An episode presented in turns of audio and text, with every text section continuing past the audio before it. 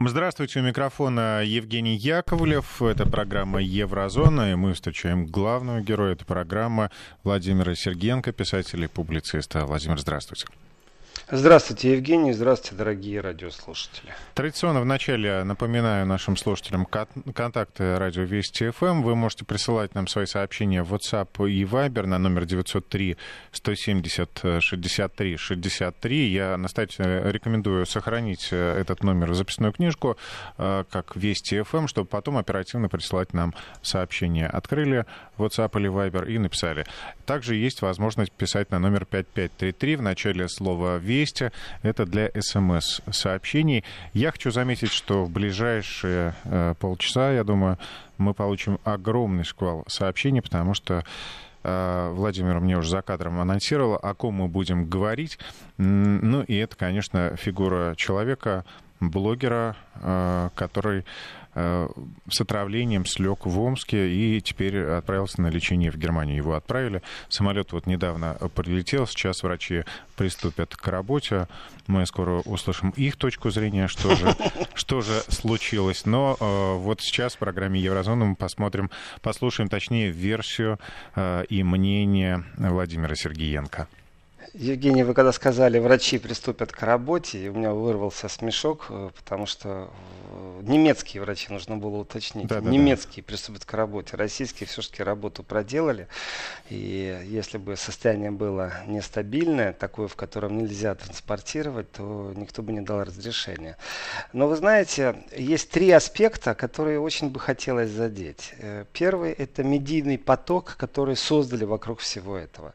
То есть не сама личность э, Навального, а то, что вокруг и о нем говорили. Я вот сейчас При по этом... CNN видел, да, я увидел фотографию, думаю, ну надо же настолько противоречивые иногда комментарии слышались в Германии, в Австрии, Франции. То есть медийный поток, знаете, колбасило не на шутку. Они не знали, как им и что представлять. И я понимаю всю редакционную политику, а также когда хватают всех подряд и вдруг начинают говорить вещи, которые не соответствуют э, мейнстриму, то есть что-то другое, и как нужно резко переключить. Я все это понимаю. Значит, создали суперзвезду, э, буквально за сутки, э, можно так сказать, на, на горе человеческом.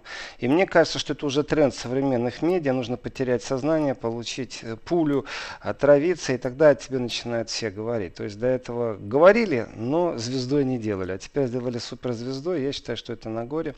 И считаю, как всегда, что э, профессионально уводят европейцев от настоящих проблем с помощью любого повода, который, вот, знаете, с Востока. Беларусь, Россия намного важнее, чем военное противостояние Греции и Турции. Но, по сути, вы знаете, у Навального вот все, что сейчас происходит, вот действительно хочу о трех вещах э, сказать. Первое, это о медийном потоке. Второе, это о том, как резко вмешался Европейский суд по правам человека. И третье, что же действительно сыграло, э, какую роль задержка вылета вот этого спецсамолета. Значит, э, ну, давайте все-все по порядку порядку расскажу, потому что как сработал Европейский суд по правам человека, э, это тоже наука большая, чтобы знать, что это за организация. То есть делайте, давайте я расскажу, а выводы делайте сами. Начнем с медийного потока. Вообще-то информация лилась из всех, я не знаю, ну знаете, вот если взять дуршлаг и представить, что сито, и в нем воду кто-то носит, вот примерно так выглядел медийный поток, и каждая капля, у меня такое ощущение, что кроме Навального вообще ничего не происходило важного. То есть все остальное так, мимолетом полуходя.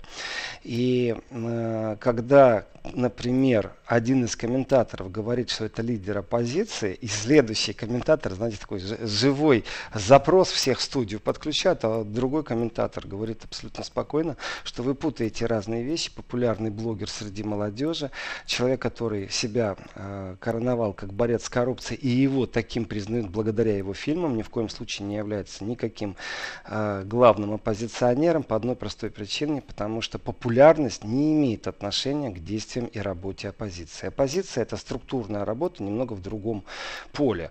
И политика и оппозиция – это слова понятные, а, например, коррупция и оппозиция – это непонятные. Поэтому уж простите, дорогие радиослушатели, но я повторю то, что сказали э, немецкие коллеги. Уж, пожалуйста, фильтруйте свой базар. Никакой он не оппозиционер, он кремль, кремлевский критик – в любом случае. Он кремлевский критик, плюс еще и расследователь там нашумевших громких фильмов, расследователь, как э, связано с антикоррупционной деятельностью. Да, конечно же, но это не оппозиция. Уж, пожалуйста, не надо смешивать одно с другим. И бабах и радиоведущие, вдруг наши коллеги начинают говорить э, Кремль критика, то есть критически настроен к Кремлю, но слово оппозиционер и глава оппозиции они уже вычеркнули из контекста.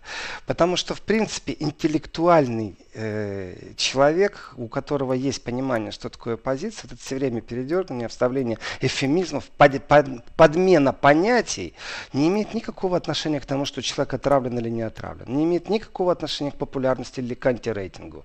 Вообще никакого. Выставлять лидера мнения как лидера оппозиции, это передергивание. И это указали коллегам. Что они делают? Они тут же звонят какому-то непонятному, вообще не знаю, где они его откопали, какой-то плесень от него точно пахло, политик, э, при этом вообще даже не крупный, но ему дали, я засекал по секундомеру, сколько уделяет время.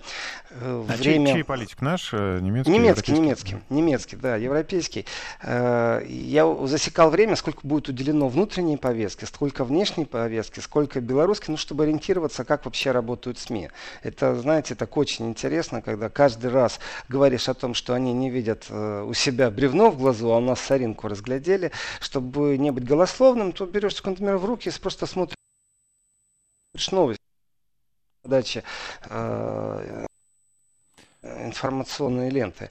Если первая, вторая, третья новость ничего не имеет с внутренней повесткой, ну, значит, это действительно уже работает аппарат, все, что я могу сказать. И если так все дружно забывают о том, что кричат в Германии «мы народ, уходи» на немецком языке в сторону Меркель, готовятся к еще более крупным акциям, значит, делается все возможное, чтобы э, минимализировать э, как минимум имиджевые потери аппарата, действующего канцлера Амта и действующего канцлера Германии, и, понятно, внимание уводят. Но для того, чтобы об этом рассуждать, нужно это ловить. Нужно брать действительно секундомер, нужно анализировать, нужно считать, на какой странице в газете чему и что посвятили, и тогда у тебя появляется статистика. И в этой статистике ты ярко видишь, э, что э, очередной информационный повод превратили прям ну, на уровень, я не знаю, ну события в течение последних двух суток, наверное, все-таки это событие связано, наверное, как война какая-то где-то. То есть после Беларуси у них Навальный, и вот мне очень интересно, что же они дальше будут делать. Потому что дальше повестки не будет, кричать не о чем будет, и придется переходить к внутренней повестке, а на носу, если честно, ну такие, я считаю, колебания серьезные в Европе.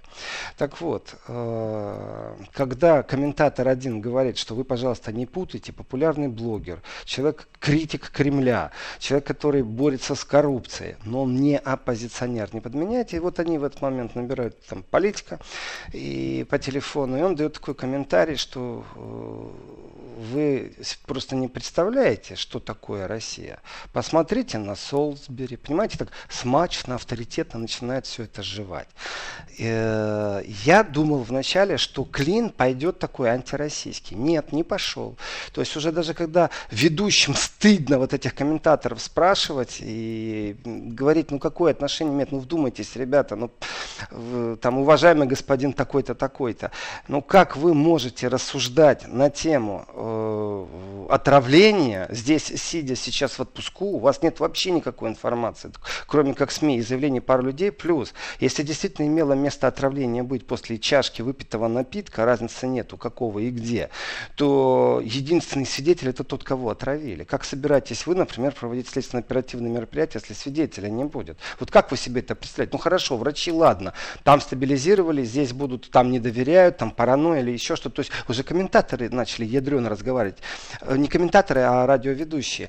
И вот это вот мейнстримовское настроение, оно было сломано, вы знаете, э, действительно открытостью микрофона я считаю, со стороны России. Это иногда э, самое замечательное оружие, то есть иногда лучше помолчать, иногда лучше говорить как есть. И все домыслы, знаете, отравили, ой, отравили, есть доказательства, нет, родственники так думают. Бабка сказала, великие шансы. Почему? Потому что мы знаем, что Россия такая, вот посмотрите, что было в Солсбери. То есть вот эта вот логика, ее сломали. Я благодарен э, коллегам, которые, вы знаете, э, ну, не орали не повторяли вот эти оралки, которые шли по соцсетям, а которые спокойно, объективно говорили то, что здесь и сейчас известно. И это очень важно. И вот, э, вот следующий вопрос, следующая кричалка, что Россия не выпускает самолет, а уже все разрешения есть, самолет не разрешает. Почему? Я своими ушами слышу, как из динамика радио, э, которое, конечно же, у них нет в Германии государственного, у них есть общественное, э, общественное радио, смешно, смешно, смешно, смешно. Немецкие коллеги, обращайтесь, я вам разжую, почему это государственное радио. И вот не выпускает самолет, и комментатор говорит, это потому что все ждут, чтобы рассосалось то, что там есть в крови, доказательства отравляющих веществ. Э, правда, на самом деле, очень простая. Вы знаете, вот есть такое понятие шайба у дальнобойщиков. Евгений, вам говорит это о чем-то? Нет. Нет. Шайба это такая бумажная штучка, которая вставляется в специальный э, приборчик, в котором пишет, записывается график передвижения mm, машины. Скорость. Да да, оно видно, когда останавливают проверку грузовика, то видно, сколько, например, водитель часов был за рулем, какая скорость была у машины, то есть даже превышение видно. И в Германии, в Европе есть стандарт, по которому водитель не имеет права больше такого-то времени быть за рулем. У него принудительная пауза. И эти принудительные паузы, если не соблюдаются, то в принципе водитель представляет опасность для окружающих тем, что он может заснуть, внимание отвлеченное, не так он сильно концентрируется на дороге, может быть авария кажется, вот, я догадался, эти... что происходит. Так вот, э, у летчиков есть точно такие же правила. Они не имеют права, знаете, как на извозе, с вокзала в центр, из центра на вокзал, а там потом в аэропорт, а потом опять назад. И глазки протирает, и никто проверить не может, сколько часов уже водитель за рулем. Э, это очень опасно, когда перевозки, знаете, вот маршрутки, когда автобусы, это очень опасная вещь. Там вот эти вот шайбы. У пилотов точно такие же правила. И по этим нормативам пилот не имеет права приземлиться, если он был в воздухе такое-то количество времени, не отдыхал и возвращаться назад. И задержка вылета не имела никакого отношения э, к тому, что некоторые обозреватели говорили, что все ждут, пока там в крови что-то рассосется, не будет доказательств. Я так понимаю, что пробы крови брали, и чтобы рассосаться там... Ну, то есть решение, знаю, это... решение по факту принимал профсоюз немецких пилотов? Абсолютно правильно. Это, я считаю, что это правильно. Уже лучше подождать. И я думаю, что когда, даже вот если исходить из самых параноидальных мыслей, то уже ж кругом и так врачи из другого государства приехали. При этом, э, знаете, такое ощущение, что приоритет был отдан всем рассуждениям. Э, бургомистр Берлина мы примем. Вот эти вот э, голоса, которые должны поддержать, что да, в Германии смогут предоставить и охрану, и медицинское лечение, все все замечательно, все хорошо, я думаю, и во Франции могут. Я уверен, и в Австрии могут, и в Швейцарии могут. Прям опять вырвали немцы у своих коллег по Евросоюзу рекламу для своего госпиталя. Именно так я отношусь после событий с Юлией Тимошенко. И уж простите меня, Шарите, конечно, замечательная клиника. У меня там сын родился, у меня там оперировали, у меня есть разный опыт Шарите, и негативный в том числе тоже. И э, есть другой вопрос. Профессионализм тех, кто занимается пиаром. Уж молодцы. Я понимаю, что э, те, кто занимались Верзиловым, э, тот же самый фонд, фонд, который снимает, э, вроде бы, как и поддерживает фильмы, э, документальные фильмы, в данном случае намерен снять и об этом эпизоде э, тоже фильм. И этот фонд профинансировал, и с Верзиловым они как бы опыт имели, и вроде как это дежавю, повторение ситуации, поэтому оперативно сработали. Ну и слава богу, если у кого-то есть такая возможность, знаете, что выставили самолет медицинский с врачами, дело это очень дорогое. Понятно, что Шарите звучит, но это не бесплатно. Оплатил все это этот фонд. И фонд создан после 11 сентября вот для таких вот целей снятия документальных фильмов, способствующих миру. Э, но их фильм, способствующий миру, например, про Пусси Райт, я не уверен, что это способствует миру, абсолютно нет. Другое дело, если они стали заниматься вот такими гуманными миссиями, и у них хватает гуманности, ну, на здоровье молодцы, то есть э, для меня это абсолютно никакой не показатель. А с точки зрения профсоюза пилотов, которые ограничили, и вот именно той щели между реальностью и тем, что хочется, я так скажу, где-то внутри я понимаю людей, которые орут э, орут, бьют во все колокола э, и делают то, что должны сделать. Спасают у друга, родственника, по их мнению, лучше так, а не иначе как-то. Ни капли я их не осуждаю. Я еще раз, я обсуждаю все-таки медийное пространство, которое идет на поводу необъективности иногда, а на поводу у комментаторов, которые заранее априорно рассуждают, что Россию надо бояться. Вот Солсбери, вот теперь, пожалуйста, э, Навальный. То есть у них это все 2 плюс 2. И я еще раз повторю, что я благодарен нашим коллегам из медийного потока, которые обламывали вот этих трипунов, которые которые трепаются и возвращались все-таки к объективной повестке. Но не все такие. То есть э, заняли много медийного времени, медийного пространства, и общий смысл такой, знаете, начали вот так, Кремль обязан. О-о. И я подумал, а кому же Кремль обязан? Кремль обязан своим гражданам. Э, и только. Все. Вот для меня это как-то априорно. Э, Евросоюзу Кремль точно никак не обязан. И все эти разговоры, и момент разговора, вот это поучительство, которое присутствует, нрав, поучительство, которое присутствует в Евросоюзе, я думаю, откуда же корень такой? Ну, кто-то же семечко бросил. Ну, вот с чего вдруг они стали эту риторику применять в данном случае? Ну, хорошо, если обязаны разобраться в том, что произошло, я это логически понимаю. А вот если разговор идет, что обязаны отпустить, не отпустить, ну, там же есть другие вопросы, юридические, например, имеет право покидать страну, не имеет. То есть, ну, есть вопросы, есть запросы. А, там, если не имеет человек права покидать страну. А вот такие форс-мажорные обстоятельства, другая сторона, которая принимает, она же известна, что предоставляет политическое убежище всем, кому не лень, особенно если это связано с Россией. А, они дают гарантию, что после проведенного лечения они точно так же отправят назад или нет? Ну вот если есть юридический нюанс, вы на него обращали, вы спрашивали как-то внимание. Или у вас идет вот полностью пиар-компания какая-то, с одной стороны немецких врачей, немецкого госпиталя, и они профессионально этим пользуются. Еще раз говорю, Юлия Тимошенко Лукашенко – это крест на имидже некоторых врачей, которые ставят некоторые диагнозы. Но тем не менее, молодцы, хорошо работают. И вот думаю, думаю, где же что и как. И тут выясняется, оказывается, Европейский суд по правам человека получил э, экстренное ходатайство. И в этом экстренном ходатайстве, э, которые обратились к Европейскому суду по правам человека, Европейский суд по правам человека отреагировал. И как они отреагировали? Они обязали до полудня 22 августа выполнить обеспечительные судебные меры. Как вам такая фраза? Вот, вот представьте себе, вы просто ничего не знаете. Это разговор идет не о Навальном, не о ком-то другом. Это разговор просто между ЕСПЧ э, в срочном порядке и между э, Россией.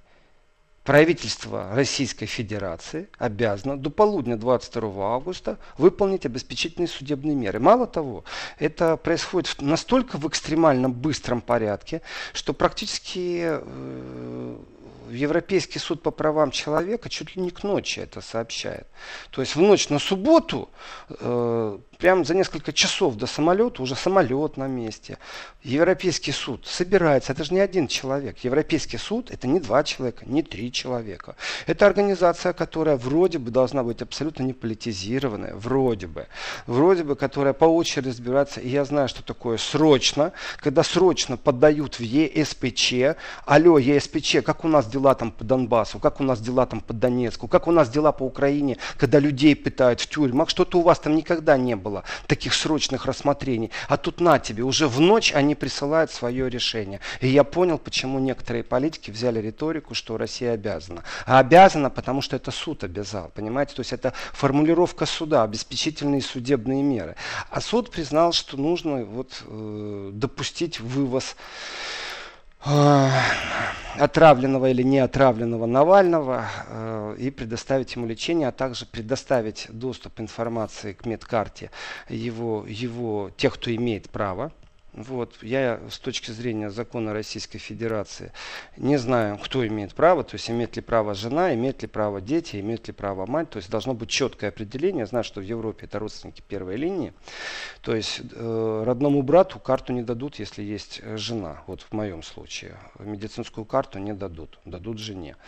И зачастую э, задержка подачи медицинской карты, особенно когда у человека, например, температура и есть подозрение, что лечение было неправильно проведено, и что антибиотик не помогает, и вы уже скандалите с врачами. И я говорю о той же самой больнице. Поверьте мне, за 30 лет опыт разный с, с этой шарите.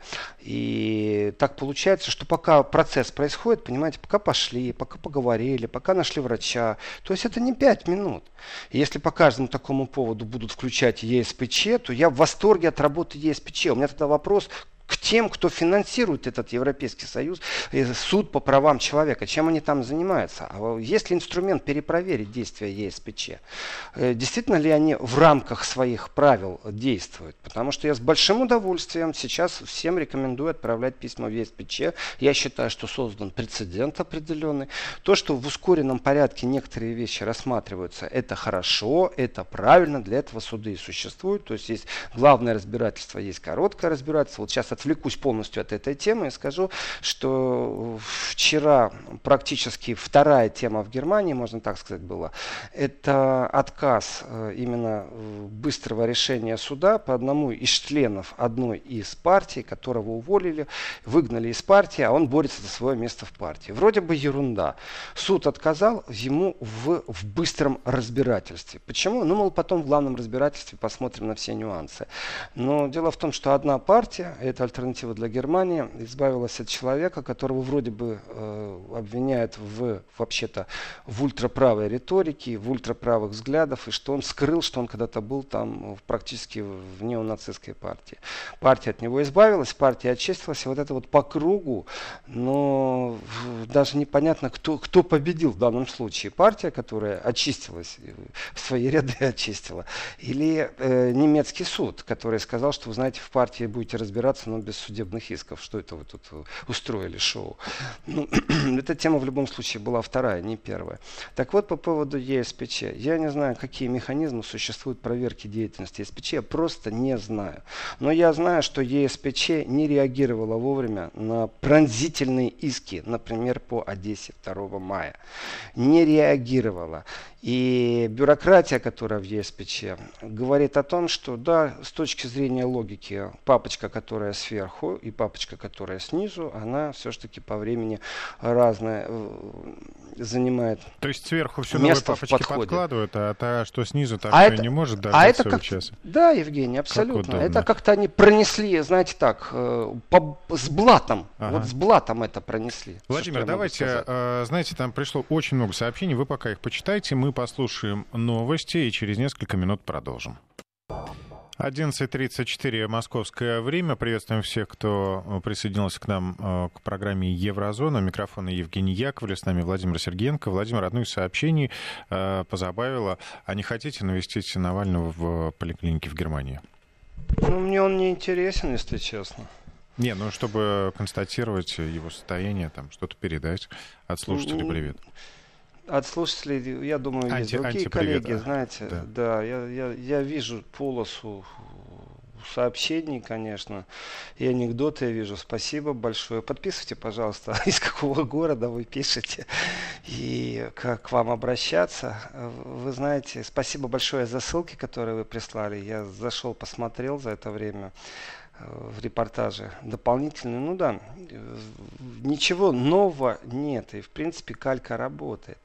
Еще раз я вернусь к тому, что ЕСПЧ э, организация, которая должна работать не по блату, не под политическим давлением. Я знаю, что такое ускоренный процесс. Сами обращались неоднократно. Это когда не рассматривается главное дело о нарушениях или еще о чем-то, потому что нет времени, нужно здесь и сейчас принять решение. И именно в этом этот момент э, суд играет великую роль, когда он говорит, да, мы будем разбираться потом, но вот сейчас приняли такое решение, которое есть к выполнению. Так вот, э, решение ЕСПЧ, которое, знаете, вот судя по срокам и потому, что происходило, и то, что обязывало, для меня большой вопрос, еще раз, не по злому. Э, с точки зрения человека, который нуждается в медицинской помощи, все получилось, молодцы, Бог им в помощь. Я говорю о технической стороне работы Европейского суда по правам человека, я говорю о не политпричастности этого суда, и я говорю о органах, которые могли бы проверить деятельность на то, что нарушает она или нарушает она стандарты. И дело сейчас не в Навальном, и что было принято решение, а дело в том, по какому решению таких не было принято. Дело в том, что бюрократические проволочки этого суда неизвестны. И когда политики потом подхватывают, что Россия обязана, понимаете, на основании решения этого суда, потому что, еще раз, и это цитата, что правительство Российской Федерации обязано до полудня 22 августа выполнить обеспечительные судебные меры. И в этих судебных мерах, вы знаете, еще раз, э, обеспечить доступ семьи к медкарте. Ну, у меня такое ощущение, что суд прям, знаете, присутствовал в Омске, видел все вживую, смотрел смотрел российское телевидение, слушал российское радио, читал российские газеты и пришел к выводу, что не давали э, медицинскую карту. То есть, понимаете, э, события развиваются, а суд приносит, выносит какое-то решение, которое два часа назад было актуально, а через час оно уже не актуально. То есть с точки зрения, опять же, судебности, судебного правового поля, то, что делает суд, уж в любом случае он должен разбираться. Если, э, скажем, претензии одной стороны к другой, что мне не не дают карточку или мне там не дают доступ, вы знаете, на самом деле-то в хирургическую реанимацию родственников не впускают. Я таких правил не знаю, чтобы где-то Европейский суд кого-то мог обязать впустить э, там, в реанимацию родственников, потому что они хотят, а там работают врачи. Таких правил нет.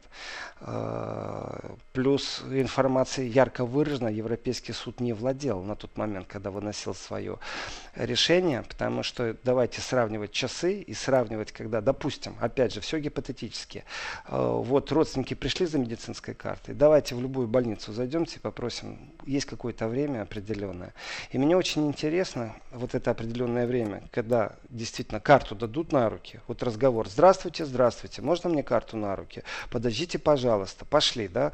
Э, вот весь вопрос. Я хочу увидеть, вы знаете, у нас в реанимацию нельзя. То есть и решение суда. И если сравнивать часы, то я хочу действительно знать правду. Европейский суд на основании чего принимал свои решения и являются ли они с точки зрения действий суда профессиональными. А может быть они политизированы.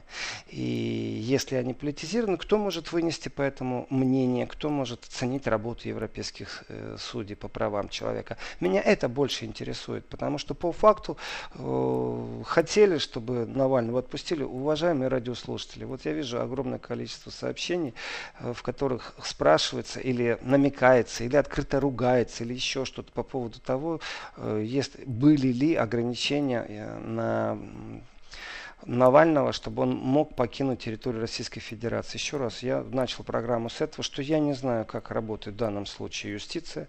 Я не знаю, какой был статус у Навального. Для меня не является это интересным, э, имел он право или не имел. Я не отслеживал, не мониторил эту ситуацию. Мне больше интересно, как работает Запад в сложившейся ситуации, в данном случае Европа. И если это имело место быть, то были ли подписаны какие-то договоренности, на основании которых Э, отменили один закон, ввели другой закон, взяли на себя обязательства по возвращению человека после того, как он пройдет лечение. То есть э, какие нормативы были задействованы, это неизвестно мне, потому что я не мониторил Навального, и находится ли он по подписке о невыезде или не находится. Снимали эту подписку в судебном порядке или не снимали. Поэтому у меня информации нет. И я считаю, что это правовое поле, которое нужно, конечно же, прорабатывать между странами, брать взаимные обязательства. И хорошо вообще-то, что есть такие медицинские самолеты, могу честно сказать, у меня есть страховка, по которой за мной тоже такой самолет прилетит. Э, если в моей жизни угрозы, у меня есть друг, который попал в тяжелую ситуацию, прям тяжелейшую, вы знаете, э, упал так, что позвоночник, можно сказать, э, на мелкие части разлетелся, и местные жители, местный фельдшер сказал, что у них ближайший рентген там-то и там-то, его посадили в мотоцикл с коляской и по Кавказским горам в Грузии долго и нудно везли, пока не привезли в Тбилиси А когда привезли, поняли, что с человеком катастрофа, прилетел самолет. Страховка сработала. То есть такие вещи есть. Я к ним нормально отношусь. Я ненормально отношусь к поучительному тону и к враждебной пропаганде. То есть мне не нравится, когда начинают э, ставить в один ряд все, и люди, которые имеют отношение к политике. Если это делают журналисты дают свои предположения, знаете, если это авторская программа, прог- проблем нет. Если это говорят уже политики, у меня большая проблема, потому что это пропаганда. И если существует самолет Бомбардир Challenger 604, э, то это медицинский самолет. То слава богу, что такие самолеты есть. Я к ним положительно отношусь. А вот по поводу того, как оно все было представлено, транспортабельно, нетранспортабельно, понимаете, вот э, сообщение, я считаю, оно человеческое, вы знаете, много кто и по-человечески и здесь спрашивает, э, есть ли какие-то слова благодарности от семьи Навального э, к врачам Омска, я понятия не имею, есть ли они.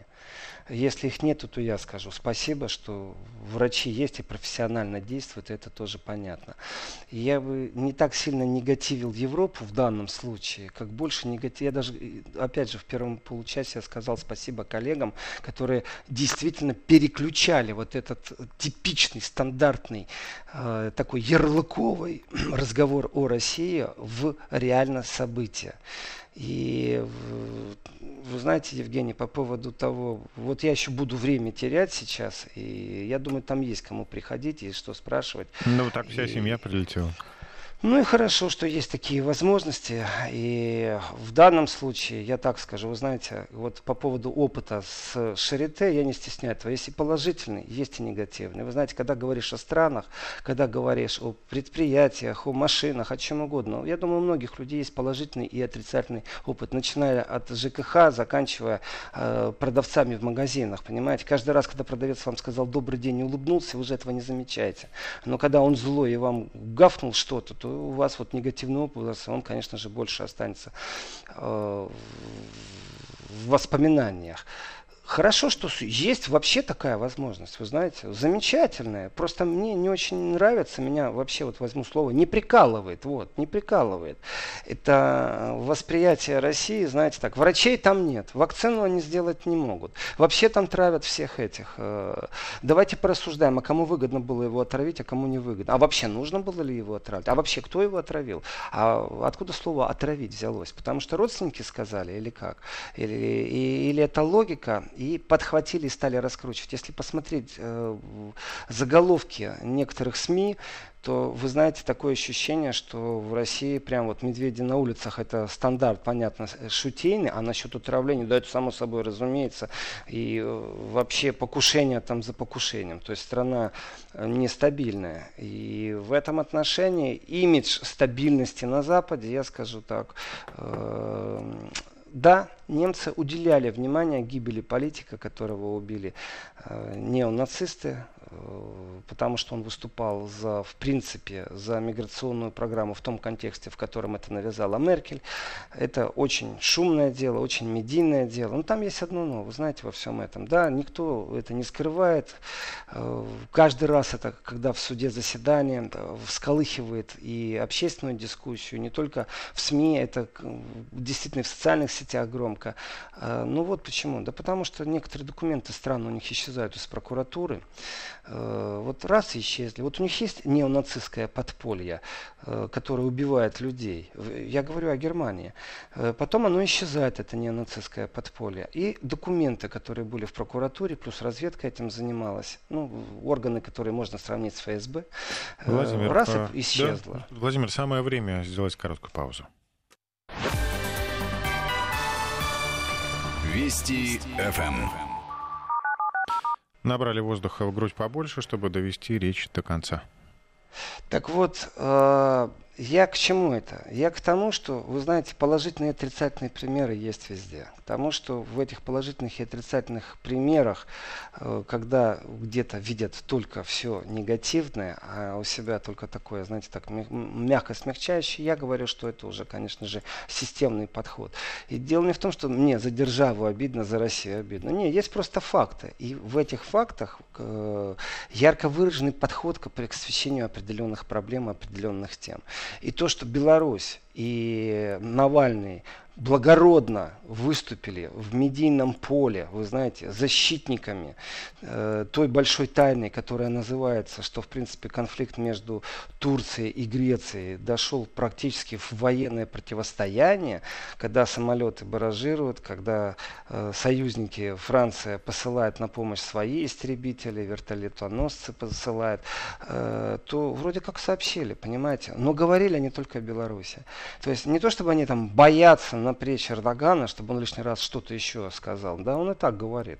Но внимание увели на Беларусь. Беларусь не страна Евросоюза. Беларусь не является страной, которая влияет вообще как-то на Евросоюз. Ни с точки зрения потока мигрантов, ни с точки зрения, э, например, договоренностей по контролю в Средиземном море о непоставке оружия в Ливию. То есть это сильный региональный игрок Турция, который со страной Евросоюза вошел практически в военный конфликт. Практически практически. Иначе не было бы э, поддержки со стороны другого государства, французского. И это внутри НАТО. И эта повестка не является номер один. Номер один у них Беларусь, которая ни на что не влияет в Евросоюзе. Э, извините, но это все-таки информационная политика тогда. Если это информационная политика, то давайте так. Ну, не так не может быть, что один какой-то идиот что-то написал, а все остальные перепечатывают. Существует редакционный, значит, выбор, редакционный традиционная э, э, философия, и люди, которые контролируют все это, они не просто так сидят на своих местах. Вот и все. Это что, понимаете, что даже дело не в свободной прессе, никто же не запрещает им об этом писать. Они просто сделали конфетку совсем из других вещей. Я имею в виду информационную конфетку.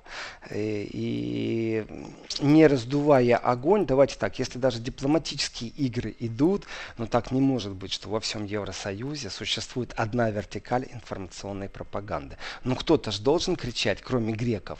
У греков-то все в порядке как раз э, с прессой. А вот, э, например, в странах посевернее от Греции не очень-то э, распространяли эту информацию. Вот. Да, дорогие радиослушатели, это, конечно, замечательно, э, то, что вы пишете. Я хочу процитировать. Э, Добрый день. А зачем сами Вести ФМ со вчерашнего дня через каждые полчаса про Навального вещают, кто он такой? Вы знаете, я принимаю ваше э, сообщение Костомарова Зухра.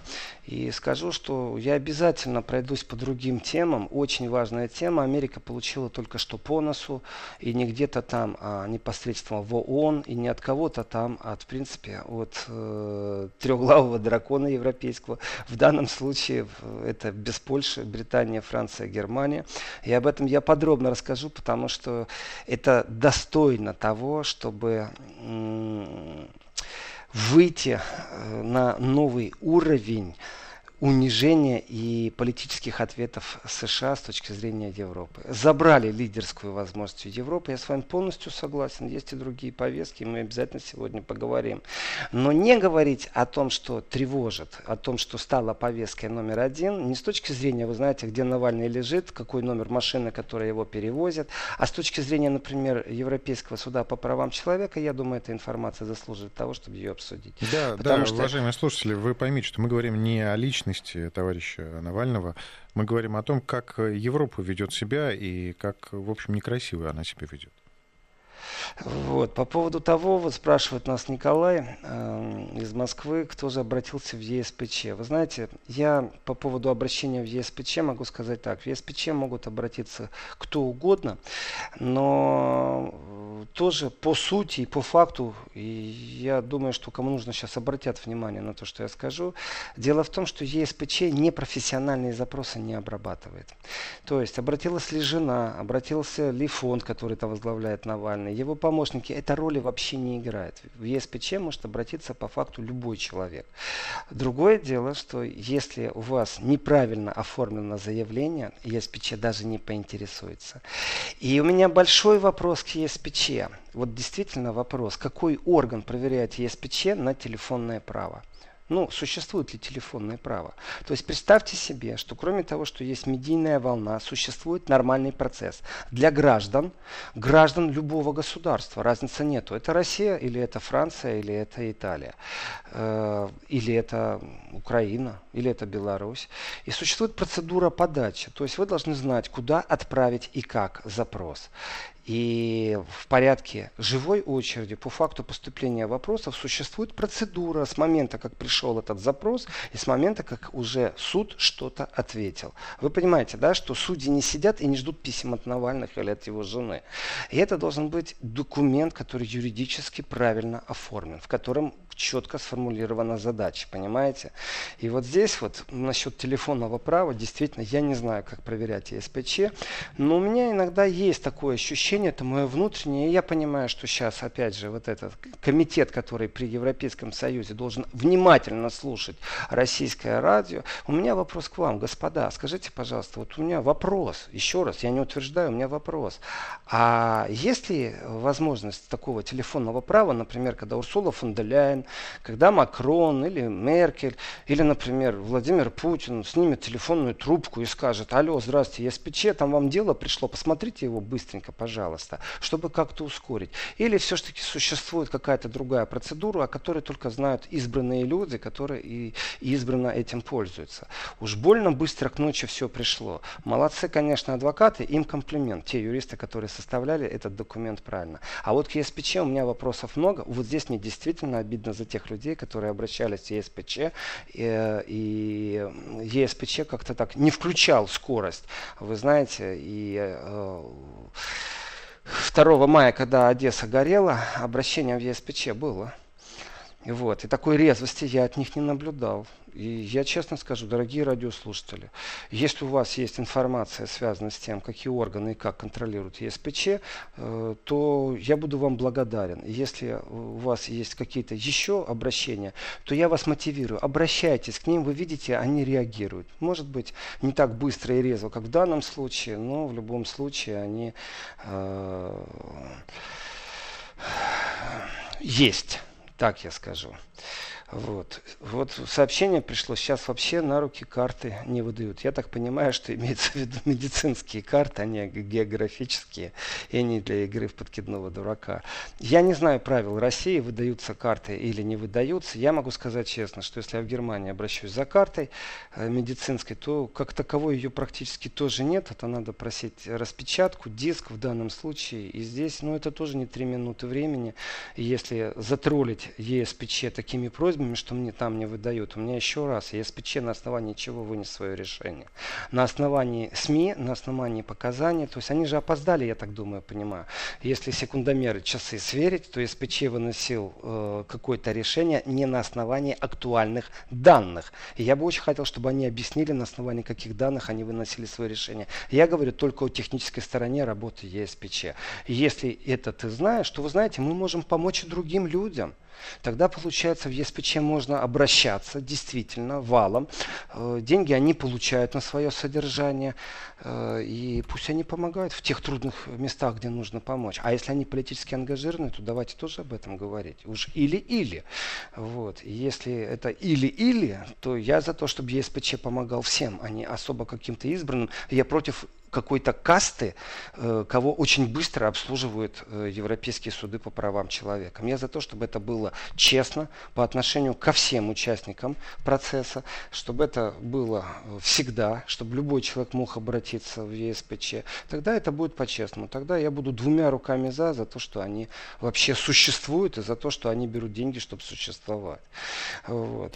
А, Двойная... Одно да. сообщение, да, что лечение Навального в германской клинике это унижение российской медицины. Ну и вот еще Я так хочется, не воспринимаю. Да, хочется зачитать еще. Ну, в принципе, Давайте, со стороны его семьи, да, получается, что э, мы вам не доверяем. Мы считаем, что вы не справитесь. Ну вот сообщение от Натальи, которая живет в Стокгольме, но она сама родом из Омска. Э, моему сыну в прошлом году не оказали нужной помощи в Швеции. Чуть не погиб. Хорошо, что сумел чудом добраться до Омска. За два дня там его увезли на скорой, обследовали, поставили диагноз и поставили на ноги. Поэтому мы знаем, что такое омская медицина и вечно благодарны. э, о Навальном мы можем на другом канале послушать, там круглые сутки бубнят. Приходите на серьезные темы, пишет нам Михаил из Санкт-Петербурга. Михаил, слушаюсь и повинуюсь, сказал бы вам Джин. А я вам скажу, что еще раз, я не говорю о Навальном. Я говорю немного о других вещах. И сейчас Навальный вскрыл проблему Европейского суда по правам человека, которую надо, я считаю, ставить именно в правильном месте и правильным людям. И этот разговор очень серьезный. Либо они помогают всем, не зарекайся от сумы и от беды. А вот что касается избранности и кастовости, а также политангажированности, это особый разговор, который не очень хотели бы на Западе вести. И я сейчас говорю не о Навальном. А с точки зрения серьезных тем анонсирую, что после новостей обязательно мы поговорим о том, как Америка получила от Европы только что в ООН по носу и к чему это может привести. О том, как Европа не смогла договориться с британцами по поводу Брекзита очередной раз. Ну и попутно пишите свои размышления, задавайте вопросы. Номер телефона, напомню, 903-170-63-63, также сообщение э, СМС-сообщение 5533 в начале слова «Вести». Напоминаю, что это программа «Еврозона». Сейчас мы делаем перерыв, уходим на новости, узнаем, что происходит в России и в мире, а потом встречаемся здесь же.